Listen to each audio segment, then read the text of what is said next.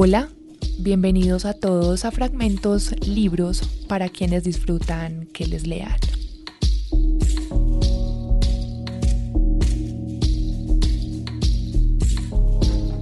Hoy traigo en nuestros personajes inolvidables de esta cuarta temporada una mujer indispensable para la lectura en la poesía y también en la narrativa y hablo de Sylvia Plath, una escritora y poeta estadounidense que nació en Boston el 27 de octubre de 1932 y que murió en Londres el 11 de febrero de 1963. Silvia Plath es considerada una de las grandes cultivadoras del género de la poesía confesional y sus obras más conocidas son sus poemarios El Coloso y Ariel y su novela semiautobiográfica La Campana de Cristal, que es la que vamos a leer hoy, que fue publicada bajo el seudónimo de Victoria Lucas cuatro meses antes de su suicidio. Silvia Plath en 1982 ganó un premio Pulitzer póstumo además por sus poemas completos. Su viudo, que es Hughes, se convirtió en el editor del legado personal y literario de Platt, supervisó y editó la publicación de sus manuscritos y también destruyó el último volumen del diario de Platt que trataba del tiempo que pasaron juntos. En 1982 Platt fue la primera poeta mujer en ganar un premio Pulitzer póstumo por, como les decía ahorita, poemas completos The Collected Poems. Muchos críticos, sobre todo del ámbito feminista, han acusado a Hughes de intentar controlar las publicaciones para su propio beneficio. Sin embargo, él lo ha negado enérgicamente, aunque llegó a un acuerdo con la madre de Platt, Aurelia, cuando ésta intentó evitar la publicación de las obras más controvertidas de su hija en Estados Unidos, lo cual para muchos fue muy egoísta por parte de su esposo. Durante los años 70, que fue el tiempo donde más publicó Platt, predominaban las interpretaciones biográfico-psicoanalíticas de la obra de ella, de Silvia, mientras que ya en los 80 y 90 se prefiere un estudio crítico, feminista y de género. Esta diferencia se percibe sobre todo en la comparación entre las biografías de Platt, que ha tenido lugar desde entonces, así como en la obra crítica que se ha dedicado a esta autora. La campana de cristal, que es la obra que hoy nos convoca en este capítulo de fragmentos, es su obra más representativa y una novela semiautobiográfica. Tiene el reflejo de las características psicológicas de su autora y narra la vida de una joven, Esther Greenwood, alter ego de Sylvia Plath. A través de un monólogo interior, asistimos a la inestabilidad emocional, siempre colindando con la depresión de la protagonista, la cual mantendrá una lucha continua en su intento por adaptarse. Visión no extenta de cinismo y calidad estilística y con un ritmo propio de la poesía. Bienvenidos.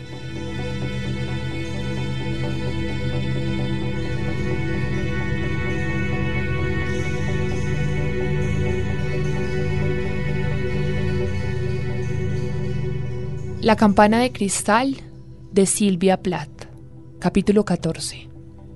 Estaba completamente oscuro. Sentí la oscuridad pero nada más, y mi cabeza se levantó, husmeándola como la cabeza de un gusano. Alguien gimió. Entonces un peso grande, duro, se aplastó contra mi mejilla como una pared de piedra, y el gemido cesó. El silencio volvió a su cauce, suavizándose como se suaviza el agua negra, hasta que la vieja calma retorna a su superficie después de habérsele arrojado una piedra. Un viento fresco pasó como un rayo. Me sentía transportada por un túnel. Después el viento cesó. Hubo un rumor, como de voces discutiendo en la distancia. Luego las voces cesaron. Un cincel se estrelló sobre mi ojo y una hendidura de luz se abrió como una boca o una herida, hasta que la oscuridad volvió a cerrarse de golpe sobre ella. Traté de alejarme rodando de la dirección de la luz, pero unas manos se cerraron en torno a mis piernas, como las vendas de una momia, y no pude moverme. Empecé a pensar que debía estar en una cámara subterránea, alumbrada por luces, cargadoras, y que la cámara estaba llena de gente que por alguna razón me mantenía sujeta. Entonces el cincel golpeó de nuevo, y la luz se metió de un brinco en mi cabeza y a través de la densa, tibia, aterciopelada oscuridad, una voz gritó, ¡Madre! El aire soplaba y jugaba sobre mi cabeza. Sentí la forma de un cuarto a mi alrededor, un cuarto grande con ventanas abiertas. Una almohada se amoldaba bajo mi cabeza y mi cuerpo flotaba sin precisión entre delgadas sábanas. Luego sentí calor, como una mano sobre mi cara. Debía estar acostada al sol, sí. Abría los ojos, vería colores y formas doblándose sobre mí como enfermeras. Abrí los ojos. Estaba completamente oscuro. Alguien respiraba a mi lado. No puedo ver, dije. Una voz alegre habló desde la oscuridad. Hay montones de gente ciega en el mundo. Te casarás con algún amable ciego algún día. El hombre del cincel había muerto. ¿Para qué se molesta? dije. Es inútil. No debes hablar así. Sus dedos tentaron la gran magulladora dolorosa sobre mi ojo izquierdo. Entonces aflojó algo, y una desigual brecha de luz apareció como un agujero en una pared. Una cabeza de hombre asomaba por el borde. ¿Me ves? Sí. ¿Ves algo más? Entonces recordé. No veo nada. El agujero se estrechó y se oscureció. Estoy ciega. ¡Qué disparate! ¿Quién te dijo eso? La enfermera. El hombre resopló. Terminó de hacer el vendaje nuevamente sobre mi ojo. Eres una muchacha con mucha suerte. Tu vista estará perfectamente intacta. Hay alguien que viene a verte. La enfermera desapareció, radiante. Mi madre se acercó a los pies de la cama con una sonrisa en los labios. Llevaba puesto un vestido estampado con ruedas de carreta moradas y tenía un aspecto horrible. Un muchacho muy alto la seguía. Al principio no pude distinguir quién era porque mi ojo apenas se abría, pero luego vi que era mi hermano. Me dijeron que querías verme. Mi madre se sentó al borde de la cama y me puso una mano sobre la pierna. Se mostraba amorosa y llena de reproches, y yo quería que se fuera. No creí haber dicho nada. Dicen que me llamaste. Pareció a punto de llorar. Su cara se arrugó y tembló como una pálida gelatina. ¿Cómo estás? dijo mi hermano. Miré a mi madre a los ojos. Igual, dije. Tienes un visitante. No quiero un visitante. La enfermera salió con paso rápido y cuchicheó con alguien en el vestíbulo. Después regresó. Le gustaría mucho verte. Bajé los ojos hasta las piernas amarillas que salían del poco familiar pijama blanco con el que me habían vestido. La piel temblaba blandamente cuando me movía, como si no tuviera músculos, y estaba cubierta de un corto, espeso pelo negro. ¿Quién es? Alguien a quien conoces. ¿Cómo se llama? George Bagwell. No conozco a ningún George Bagwell. Él dice que te conoce. Entonces la enfermera salió y un muchacho que me era muy familiar entró y dijo, ¿puedo sentarme al borde de tu cama? Llevaba puesta una chaqueta blanca y vi que un estetoscopio asomaba de su bolsillo. Pensé que debía ser de alguien a quien conocía, disfrazado de doctor. Había tenido la intención de cubrirme las piernas si alguien entraba, pero ahora estaba claro que era demasiado tarde, así que las alejé de la vista tal como estaban repugnantes y feas. Así soy yo, pensé, eso es lo que soy. ¿Te acuerdas de mí, verdad, Esther? Miré de soslayo el rostro del muchacho a través de la grieta de mi ojo sano. El otro ojo no se había abierto todavía, pero el oculista decía que estaría bien en unos pocos días. El muchacho me miraba como si yo fuera un emocionante animal nuevo en el zoológico, y estaba a punto de estallar en carcajadas. ¿Te acuerdas de mi verdad, Esther? Hablaba lentamente, como se le habla a un niño torpe. Soy George. Asisto a la misma iglesia que tú. Una vez tuviste una cita con mi compañero de cuarto en Amster. Creí reconocer entonces el rostro de aquel muchacho. Revoloteaba oscuramente en el umbral de mi memoria. La clase de rostro que jamás me molestaría en agregarle un nombre. ¿Qué estás haciendo aquí? Soy residente de este hospital. ¿Cómo pudo este George haber llegado a ser médico tan de repente? me pregunté. Tampoco me conocía realmente, solo que quería ver qué aspecto tenía una muchacha que estaba lo bastante loca como para suicidarse. Volví la cara hacia la pared. Vete, dije, vete al diablo y no vuelvas. Quiero verme en un espejo. La enfermera se movía con diligencia abriendo cajón tras cajón y acomodando la ropa interior, las blusas, las faldas y los pijamas nuevos que mi madre me había comprado y que estaban metidos en un maletín de charol negro. ¿Por qué no puedo verme en un espejo? Me habían vestido con una túnica a rayas grises y blancas, como la funda de un colchón, con un ancho y brillante cinturón rojo y me habían sentado en una poltrona. ¿Por qué no puedo? Porque es mejor que no. La enfermera cerró la tapa del maletín con un golpecito. ¿Por qué? Porque no tienes un bonito aspecto. Oh, solo déjame ver.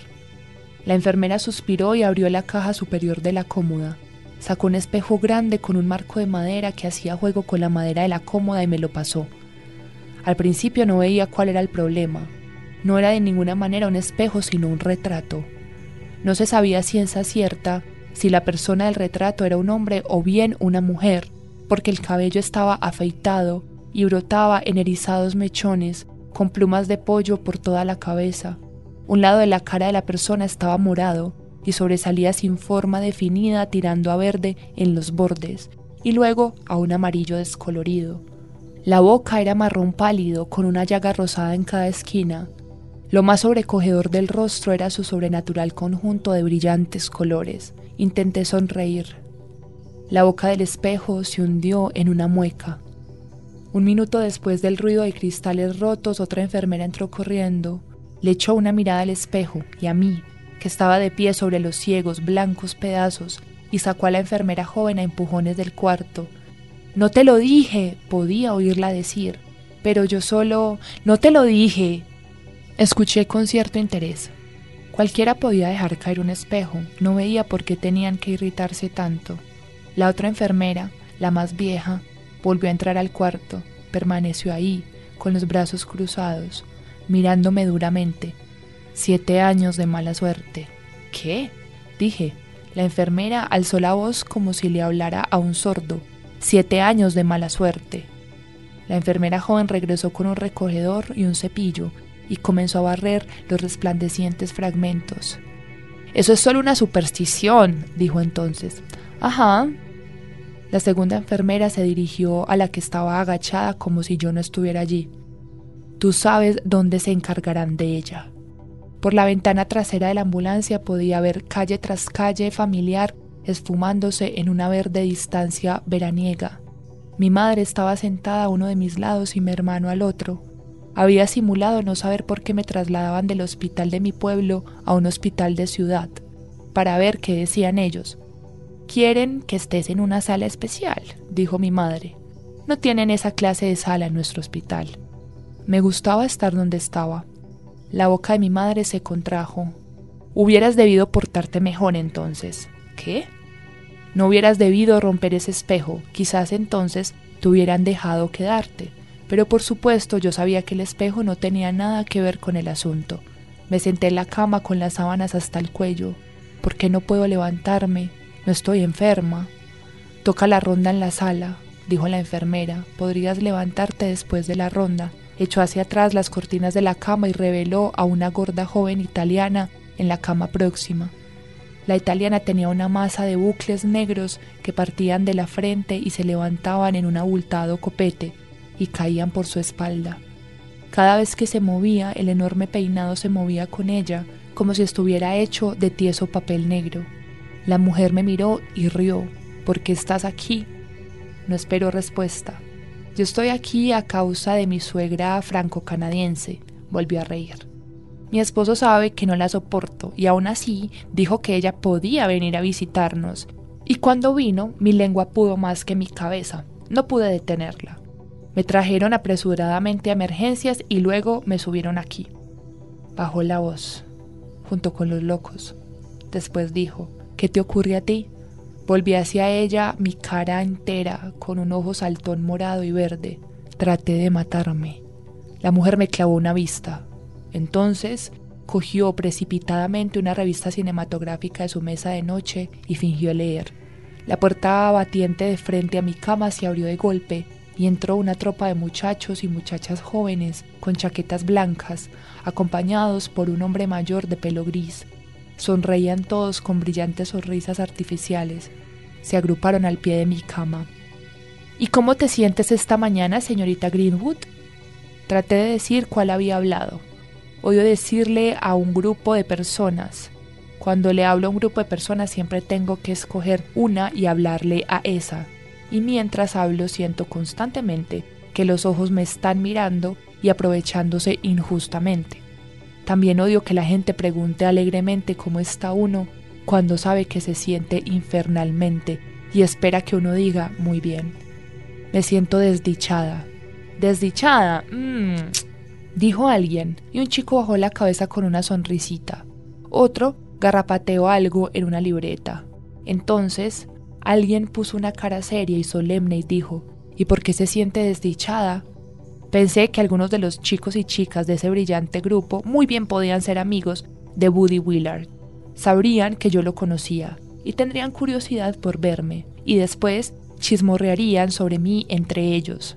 Quería estar donde nadie que conociera pudiera llegar jamás. No puedo dormir, me interrumpieron.